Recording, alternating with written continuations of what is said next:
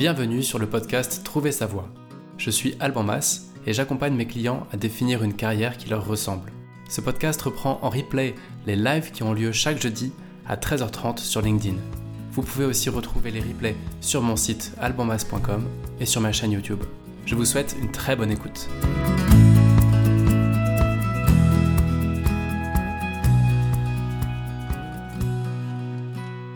Salut, salut, bienvenue à toutes, bienvenue à tous. Ça passe vite, déjà 12, 12 semaines euh, avec les rendez-vous de 13h30. Je suis content de vous retrouver. Et, euh, et aujourd'hui, un peu à l'arrache parce que, euh, eh ben, en fait, j'avais pas de thème pour, euh, pour aujourd'hui à proprement parler.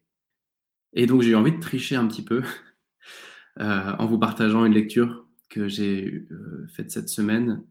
Je sais pas si vous connaissez euh, un média qui s'appelle Medium, qui est vraiment super intéressant euh, pour tous ceux qui peuvent écouter, qui sont coachs, euh, consultants, ou, même peu importe euh, le, sujet de- d'expertise que vous avez ou les centres d'intérêt que vous avez. Medium, c'est vraiment top. C'est ce que vous voyez là sur le côté de, l'écran. Et c'est un média qui coûte vraiment pas cher et qui permet d'avoir énormément de contenu sur des choses qui vous intéressent. Moi, je trouve ça vraiment génial. Et on peut recevoir ça comme newsletter euh, avec les contenus qui vous, qui vous parlent. Et donc, pour en revenir à nos moutons, pourquoi est-ce que je triche un petit peu?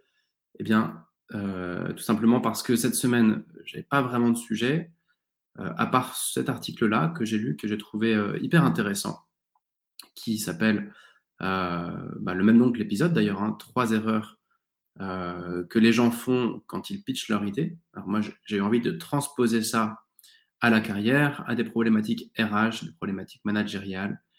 Mais, euh, mais l'idée, c'est de s'inspirer de ce que euh, euh, Jake Wilber nous dit, parce que c'est assez riche, c'est tout simple et c'est vraiment intéressant. Et donc voilà, c'est un peu la triche parce que c'est pas mon contenu pour une fois, mais j'essaierai d'y apporter un regard, un regard complémentaire, le regard carrière, on va dire, et, et puis des petites infos en plus pour quand même avoir un peu de valeur ajoutée. Euh, mais c'était quand même l'occasion de parler donc de Medium que je trouve être un, média super intéressant. Alors, comme d'habitude, si vous rejoignez ce live, bah, n'hésitez pas à mettre un petit commentaire. Ça me fait toujours plaisir de savoir qui est présent. Et donc, sinon, bah, c'est parti. On va, on va explorer ça. Je vais laisser, euh, pendant tout le live, je vais laisser la fenêtre ouverte avec euh, le, le- l'article.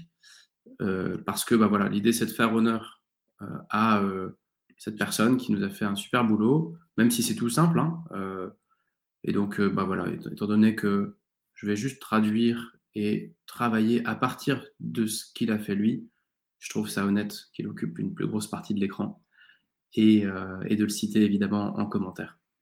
Alors, vous allez voir, ça casse pas trois pattes à un canard, hein, c'est juste quelques, conseils de base, mais que moi j'aurais bien aimé connaître au moment de euh, demander une rupture conventionnelle ou demander une évolution ou négocier un salaire ou proposer un nouveau projet euh, pour la, euh, la BU dans laquelle je travaillais, etc., etc. Donc je trouve que c'est vraiment intéressant, même si c'est très simple.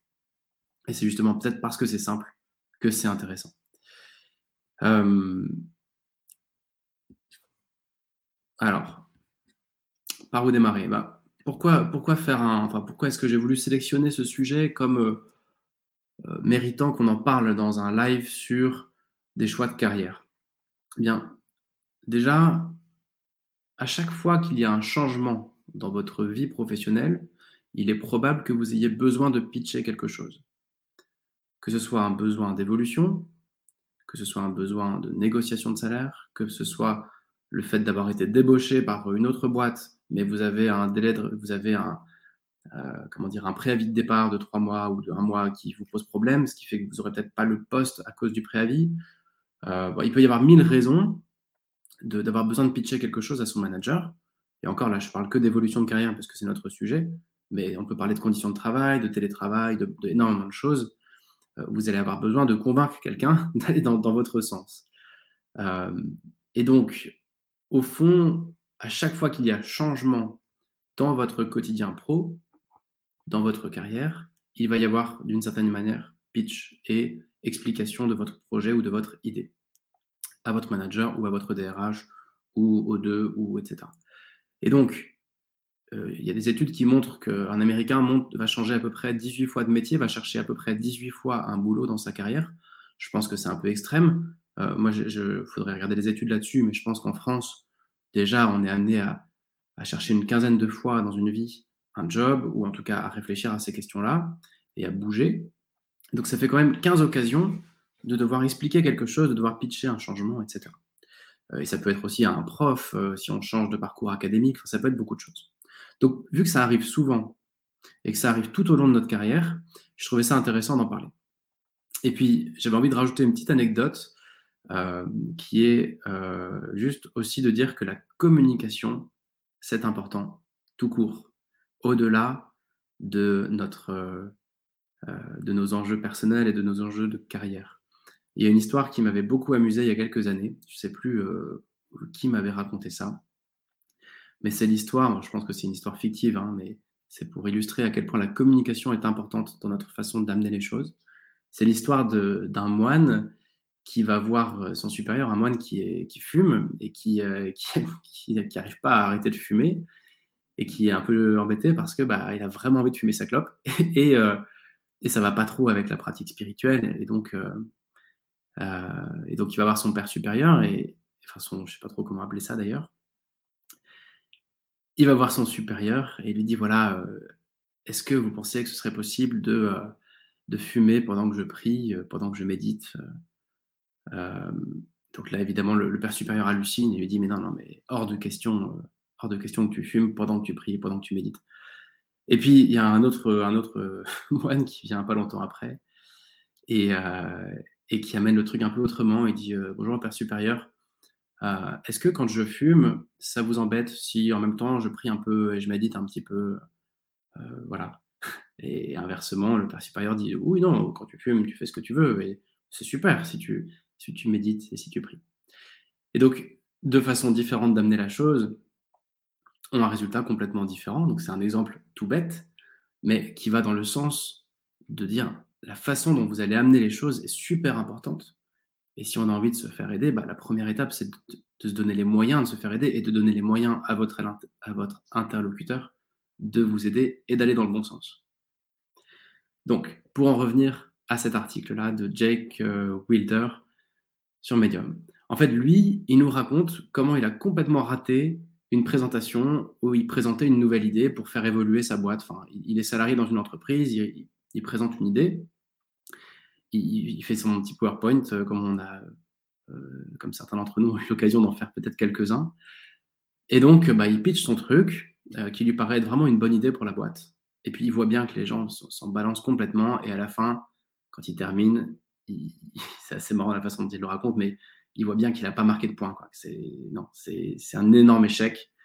Et donc, il nous raconte comment il a raté ça.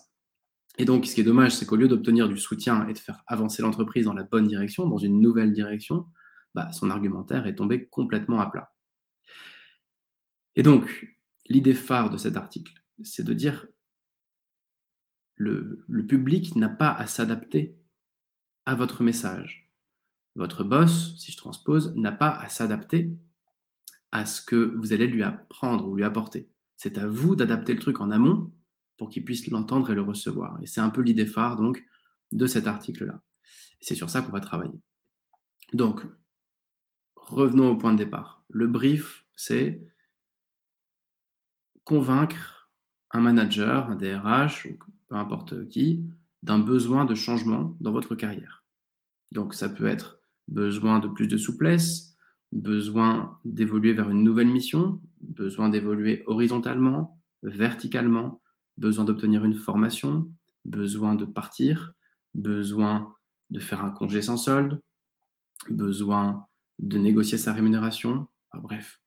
Au fond, quel que soit le sujet que vous allez amener, euh, vous allez vous retrouver dans cette situation où vous avez quelqu'un en face de vous bah, qui a sa vie, qui a ses contraintes et qui n'a pas spécialement l'intention de se laisser convaincre si facilement, et notamment qui connaît rien à votre problématique. Donc, L'auteur nous donne trois grandes erreurs qu'on a tendance à faire et qu'on peut éviter assez simplement. Erreur numéro une, c'est de ne pas avoir convaincu votre manager du problème. A un truc qu'on a tendance à oublier, c'est que le changement est toujours difficile pour tout le monde. Euh, déjà, il y a des personnes qui sont plus ou moins risque adverse. Mais euh, à la limite qu'on aime le changement ou qu'on l'aime pas, il amène toujours une part d'incertain. Il va toujours consommer une certaine énergie et il va toujours avoir un, un output un peu inconnu, quoi qu'il arrive, par rapport à une situation établie. Donc, cette première erreur, c'est de ne pas considérer ça, de ne pas considérer qu'en proposant un changement, vous allez apporter en fait un problème, une problématique. Et donc, pour pouvoir être légitime sur votre problématique, sur ce que vous allez amener, bah, il faut que ça réponde à une autre problématique, en fait, plus importante. Il faut que votre changement soit une solution d'un problème et non pas juste une idée. Et on a tendance à foncer tête baissée vers la solution. Euh, et d'ailleurs, c'est des choses qu'on retrouve un peu en technique de vente. On pourra en reparler euh, dans un autre épisode. Donc, l'idée, c'est de se dire, le, le changement, il, est, toujours un peu difficile, toujours un peu inconfortable. Euh, il présente toujours un risque. Et donc, il ne faut pas oublier un truc, c'est que quand vous allez présenter votre idée à votre manager, vous seul avez conscience du problème. Ou en tout cas, vous seul avez conscience de à quel point le problème est un problème. Et euh, l'auteur nous parle de la malédiction de la connaissance. C'est-à-dire que vous avez l'impression que tout le monde voit le problème, mais c'est comme si vous étiez dans, dans, une bulle. Et la malédiction, c'est de dire que vous êtes le seul ou la seule à voir cette problématique, à voir que vous n'êtes pas assez payé, ou qu'il faut évoluer, ou que ça ne va pas dans le bon sens, ou qu'il faut vous former sur tel truc. Et donc, la première étape consiste vraiment, enfin la première erreur, ce serait vraiment de ne pas tenir compte du fait que votre interlocuteur n'est pas conscient du problème. Et de prime abord, personne ne veut parler d'avenir quand le présent est satisfaisant. On a tous des emplois du temps de dingue, et donc un manager ou une manager, il ne va pas du tout consacrer du temps à préparer l'avenir, surtout s'il amène une part d'incertitude. Il va pas faire ça ou elle va pas faire ça si le présent convient, si les outils actuels conviennent, si la situation actuelle convient, si vous faites le job, si tout va bien en fait, selon elle ou selon lui. Donc l'idée, c'est que s'il n'y a pas de problème pour ton boss, enfin pour votre boss, ben, il n'y a pas besoin de chercher une solution parce qu'il n'y a pas de problème tout simplement. Et donc ça ne sert à rien d'arriver avec une solution tant qu'on n'a pas posé le problème. Et euh, le fameux, euh, j'ai oublié son prénom, euh, Jake, il nous apporte un regard sur Martin Luther King qui nous dit, en fait, Martin Luther King, on, retient toujours la grande phrase, enfin le, speech plutôt, le, discours, I have a dream. Et après, il explique tout ce qui fait rêver, il explique sa vision. Et ce que je ne savais pas, et ce qu'on nous raconte dans cet article, c'est qu'avant d'exprimer ça, il a passé plus de dix ans à énoncer tous les problèmes du pays, tous les problèmes raciaux qu'il y avait aux États-Unis. Et donc, après dix ans de préparation de terrain, et une fois que les consciences sont prêtes, une fois que les gens sont conscients du problème, là, il arrive avec une solution, en tout cas avec une vision. Donc, la, morale de ce premier point, c'est juste de dire, n'arrivons pas but en blanc avec une idée ou une solution s'il n'y a pas un problème euh, existant, compris par votre manager. Alors, vous pourrez vous dire, oui, euh, j'envoie des signaux faibles, euh, il ou elle doit comprendre ce que je dis, il voit bien que je suis pas bien au boulot, que j'ai besoin de gagner plus, il le sait très bien. Non, à du principe que les gens, ils savent pas ce dont vous voulez. Et d'ailleurs, ils n'ont pas à le savoir. Tout ça, c'est des films qu'on peut se faire, de croire que les gens réussissent à lire en nous et à interpréter les, les signaux qu'on leur fait. Mais partons du principe que ce qui n'est pas exprimé n'est pas entendu, et ce qui n'est pas expliqué n'est pas compris. Et donc, euh, vous observer au travail ne suffit pas à connaître l'ampleur du mal-être ou du besoin d'évolution ou des projets, etc. Et donc, eh bien, comment est-ce qu'on peut amener le problème sur ce premier point? Comment est-ce qu'on peut, euh, euh, comment dire, comment est-ce qu'on peut faire prendre conscience de la problématique à laquelle on va apporter une solution? Eh bien, moi, je crois beaucoup au facteur temps, c'est de remonter un point, de le remonter de nouveau, puis de se donner le temps. D'ailleurs, la plupart des ruptures conventionnelles sont refusées de prime abord, puis après plusieurs semaines, et au pire plusieurs mois, elles finissent par être acceptées parce que les managers ont bien compris qu'ils n'avaient pas trop le choix euh, et que dans tous les cas, la situation n'allait que se dégrader et que le facteur temps joue en la défaveur de tout le monde. Et donc, voilà, tranquillement prendre le temps de poser les choses et de faire des points et dénoncer le problème, encore une fois, comme euh, Martin Luther King l'a fait pendant dix ans, je crois que c'est une bonne chose. Puis évidemment, comment énoncer le problème Bien avec des arguments. Tout simplement en étant factuel euh, et en disant voilà, il y a ça, ça, ça et ça, ça commence à poser un souci. Euh, je pense par exemple aux personnes qui, parfois me demandent conseil sur la rémunération, qui disent voilà, je, suis sous-payé, j'ai besoin d'être, de gagner plus, et donc je suis allé voir mon boss, je lui ai dit que moi j'avais besoin de gagner plus pour ma vie de famille, etc. Et il, m'a dit non. évidemment, son boulot, c'est pas de, gérer notre vie de famille. Les, arguments qu'on a apportés euh, bah, ne, lui correspondent en rien. Euh, lui, ce qui peut le correspondre, c'est quel est notre coût dans l'entreprise, quelle est notre valeur ajoutée, euh, au fond, combien on coûte, combien on rapporte, quel risque il y a à ne pas nous augmenter, quel bénéfice il y a à nous augmenter. Mais savoir si ça va permettre de payer une PlayStation à nos enfants, il s'en fout et il a raison, c'est notre problème, c'est pas le sien. Donc en tout cas, première erreur, ce serait de ne pas adresser le problème et de ne pas être sûr que le problème est compris et assimilé par votre manager. Deuxième erreur, ce serait de ne pas reconnaître le risque. Comme on l'a dit, chaque euh, changement induit de l'énergie et une certaine prise de risque, même quand il est sain même les changements les plus positifs vont nécessiter de casser un peu des œufs, comme quand on fait les fameuses omelettes. Euh, et donc, déjà de prime abord par rapport à ça, si votre manager est risque adverse, ce sera encore pire. Et si c'est quelqu'un de hyper fonceur qui a peur de rien, ça va peut-être atténuer ce facteur risque. Mais n'empêche que quand vous allez énoncer le truc, vous allez apporter un risque, qu'on le veuille ou non. Et donc, ce qu'on se dit en général, en tout cas ce que moi je me suis souvent dit, c'est que si on omet de présenter les risques, si on cache les risques, eh bien, on va pouvoir se concentrer sur les gains potentiels et on va pouvoir essayer de la faire comme ça, euh, tranquillement, en glissant sur le truc et en se disant, bon, bah, les risques, on va essayer de ne pas en parler. Euh, et, notre manager euh, ou la personne à qui on va présenter l'idée va se concentrer, comme nous, sur le bénéfice de mon idée ou du projet. Et ça, c'est vraiment une bêtise parce que c'est tout l'inverse qui se passe. C'est vraiment exactement le contraire. Les gens, nous tous, on a, beaucoup plus peur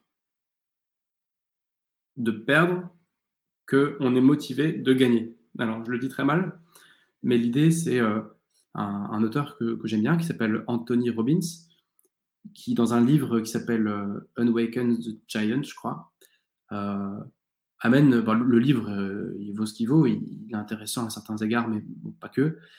Et en revanche, il amène une idée hyper intéressante. Il, explique vraiment et prouve, je crois même, pourquoi et comment est-ce qu'on a plus peur de perdre que de gagner.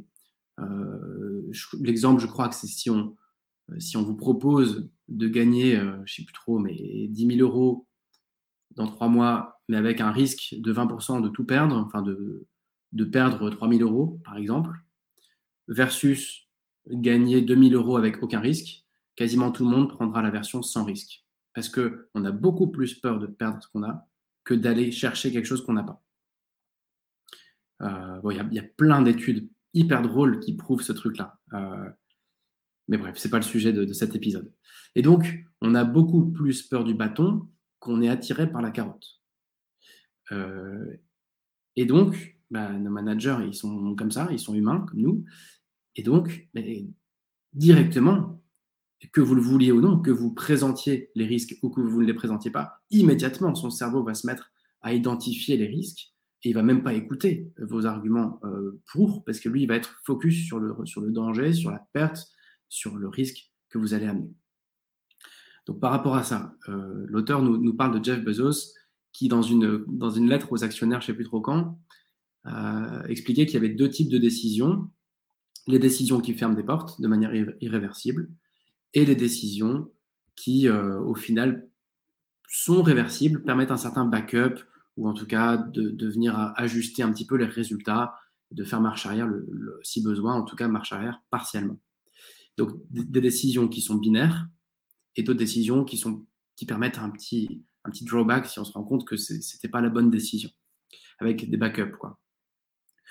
Euh, bah en fait, tout simplement, cette erreur-là qui consiste à ne pas considérer le risque et ne pas exprimer le risque, bah, l'idée derrière, c'est juste de dire, quand vous présenterez votre truc, commencez par expliquer le problème. Ça, c'est hyper important.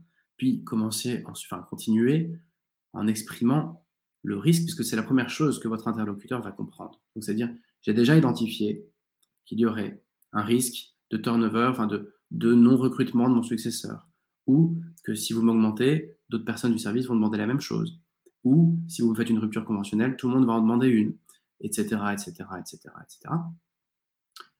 commencez par montrer que vous avez reconnu le risque. Et commençons par montrer que notre solution, elle comporte des backups en cas d'échec.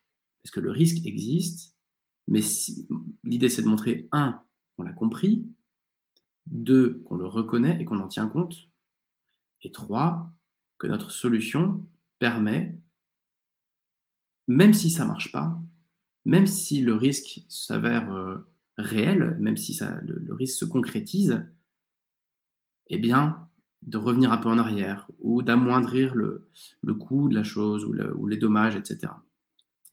Donc voilà, deuxième conseil de, notre auteur là, c'est euh, ne minimisons pas les risques, ne les cachons pas, reconnaissons-les et travaillons-y. Ce sera un gage de sérieux. Ce sera aussi un gage de respect parce que ça me fait toujours halluciner à quel point on ment à nos managers, à quel point on cache tout, et d'un seul coup, on déballe l'ensemble en mode maintenant, tu es obligé d'être d'accord. Mais il faut se mettre un peu dans leur pompe aussi. Euh, évidemment, il y a des managers plus ou moins respectueux, honnêtes, etc.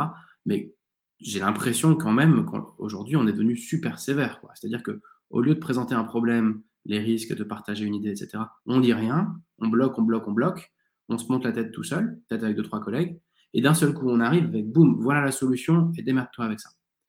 Et donc, c'est pas si étonnant qu'au final, euh, ça bloque. Quoi. Bref, je m'égare un peu. Mais le deuxième point, c'était de reconnaître le risque. Et ça, ça va permettre aussi, si vous reconnaissez le et les risques, ça va vous permettre de faire ce qu'on appelle du déminage d'objection. C'est-à-dire qu'avant même que votre manager n'aille objecter, oui, mais attention, si je fais ci, si je fais ça, il ne pourra pas le faire parce que vous l'aurez déjà fait à sa place. Et donc, eh bien, en fait, ça, pour le coup, c'est une technique de vente toute bête, mais voilà, il n'y a plus d'objections possibles quand on a déjà en amont déminé les objections. En tout cas, les objections qui restent sont des vraies objections et non pas des objections de défense pour se cacher un peu derrière son petit doigt en disant oui, mais attends, il y a ci, il y a ça, il y a ça. Non, toutes ces objections qui sont un peu bullshit, eh bien, vous les aurez déjà, euh, enfin, toutes celles qui ne sont pas hyper sérieuses et vraiment risquées, vous les aurez déjà déminées en amont. Euh, et donc, troisième erreur à ne pas connaître, à ne pas commettre, pardon, c'est de ne pas mettre de call to action. Et c'est vrai que celle-ci, ce point-là, j'y avais pas du tout pensé. Autant les deux premiers, je les trouve assez, euh, assez logiques, assez évidents, et je crois que réfléchissant un peu au sujet, bon bah, on aurait trouvé facilement ces points-là. Autant ce troisième point, je le trouve vraiment pertinent, enfin vraiment, euh, ouais, je trouve qu'il il apporte quelque chose de nouveau pour moi qui est de se dire, en fait, euh, quand on présente le problème puis la solution, on a l'habitude de s'arrêter là, de dire, bon, bah, je te laisse y réfléchir. Ça veut dire qu'on va laisser un manager avec un problème, une solution risquée, en tout cas selon lui ou selon elle, à ce problème, et on lui dit, maintenant, démerde-toi avec ça. Et donc là, il y, a un problème, il y a un vrai problème d'action, il y a un vrai problème d'engagement, il y a un vrai problème de mise en mouvement.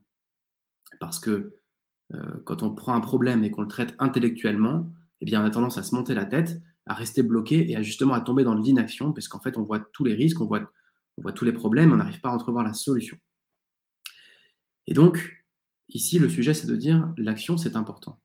Donner une place à l'action, c'est important. Permettre l'action de votre manager ou du DRH ou peu importe, c'est important. Euh, l'article cite le fondateur de l'INSEAD, donc c'est cool parce que c'est un Américain qui parle d'un Français pour une fois. Et donc il cite Georges Doriot qui, euh, disait, donc c'est visiblement euh, un des fondateurs ou des cofondateurs de l'INSEAD, et qui disait sans action, le monde ne serait encore qu'une idée. Mais c'est ça en fait, c'est que le call to action que vous allez réussir à apporter dans votre présentation, elle va permettre de passer du concept au concret, de l'idée au réel. L'idée, c'est quoi? C'est que l'action entraîne l'action. en déclenchant une toute petite action, en permettant de déclencher une petite action, vous allez permettre d'en déclencher une autre, puis une autre, puis une autre, et puis votre projet il va avancer. Soit il se fait, et dans ce cas il se fera plus vite, soit il se fait pas, et dans ce cas il il se fera pas plus vite, et ça ouvrira un nouveau champ des possibles. Mais la situation va moins stagner, et surtout pour votre interlocuteur, ça lui donnera vraiment des billes pour pouvoir faire quelque chose sur base de ce que vous lui avez dit. On va vraiment passer, encore une fois, d'un concept, donc d'un risque hein, pour lui ou pour elle, à peut-être une opportunité ou en tout cas une façon d'avancer. Donc l'idée c'est quoi? La clé ici, c'est de donner aux gens, donner donc à votre manager, une action ou des actions qui sont simples qui sont faciles à exécuter et qui sont sans risque et qui vont créer un élan qui ira dans le bon sens. Donc c'est de mélanger quelque chose qui n'est pas risqué avec quelque chose qui va dans le bon sens par rapport à votre idée. Donc, si je, si je rembobine un peu, c'est de dire, voilà la problématique, vérifier que la personne l'a bien entendue et bien comprise, exprimer la solution, vérifier que les risques sont bien posés sur la table et bien entendus.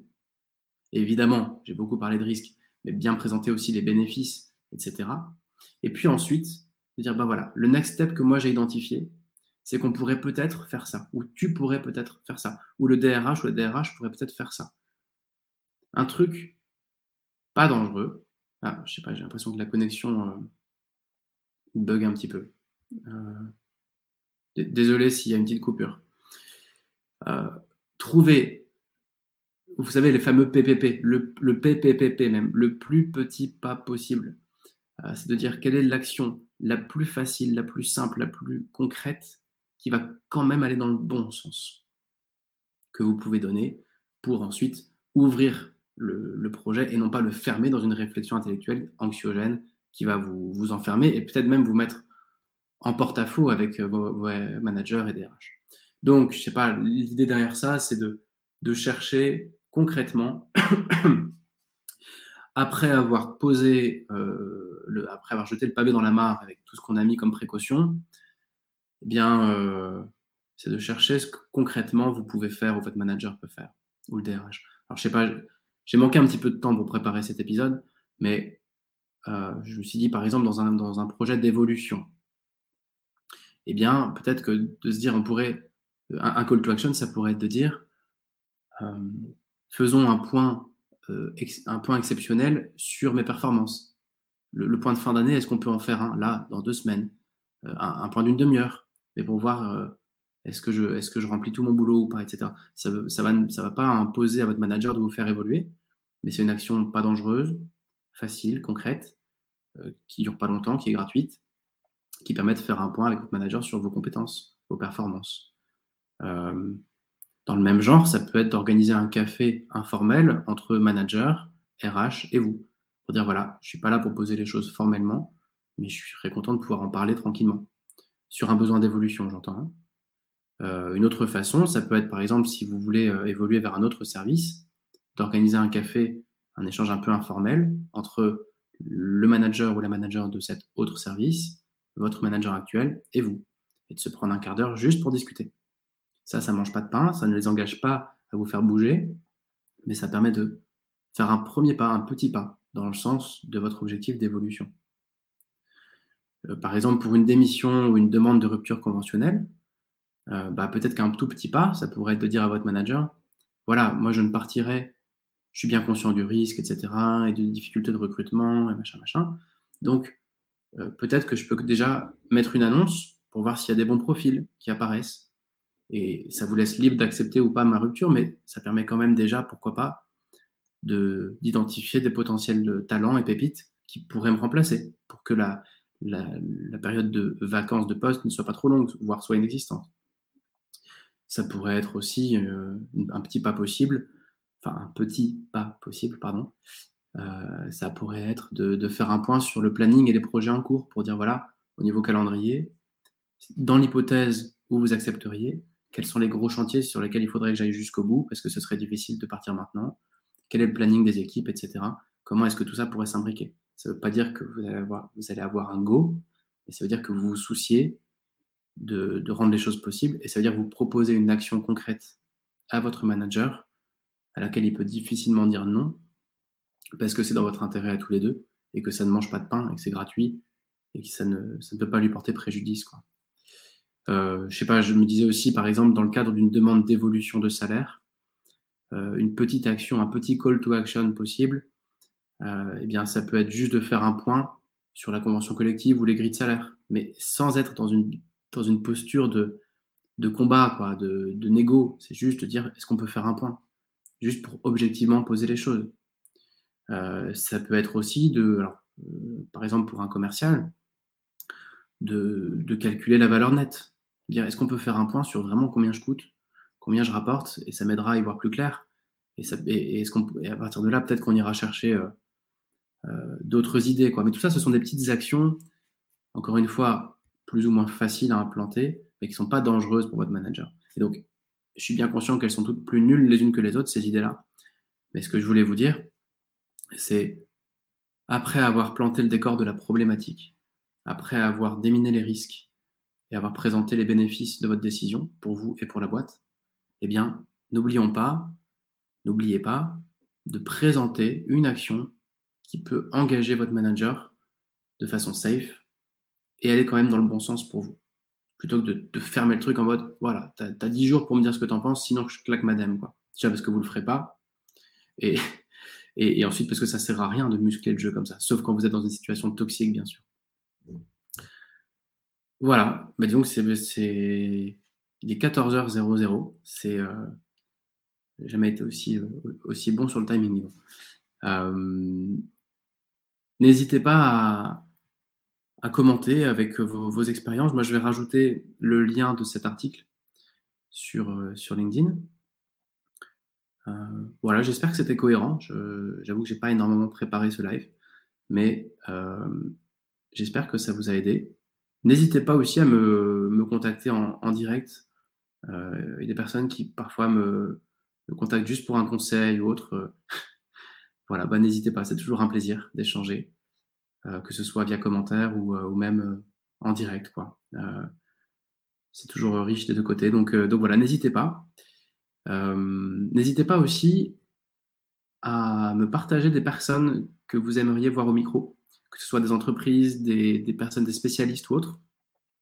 Euh, voilà, j'ai quelques idées d'invités à remettre au micro. Là, j'ai beaucoup parlé ces, deux derniers mois, mais j'aimerais bien remettre un peu des, invités au micro pendant les lives. Donc, n'hésitez pas à me présenter des, des projets, des, profils, des personnes qui peuvent être inspirantes sur différents sujets. Et en attendant, eh ben, je vous souhaite de vous éclater dans vos carrières. Et puis, euh, à la semaine prochaine.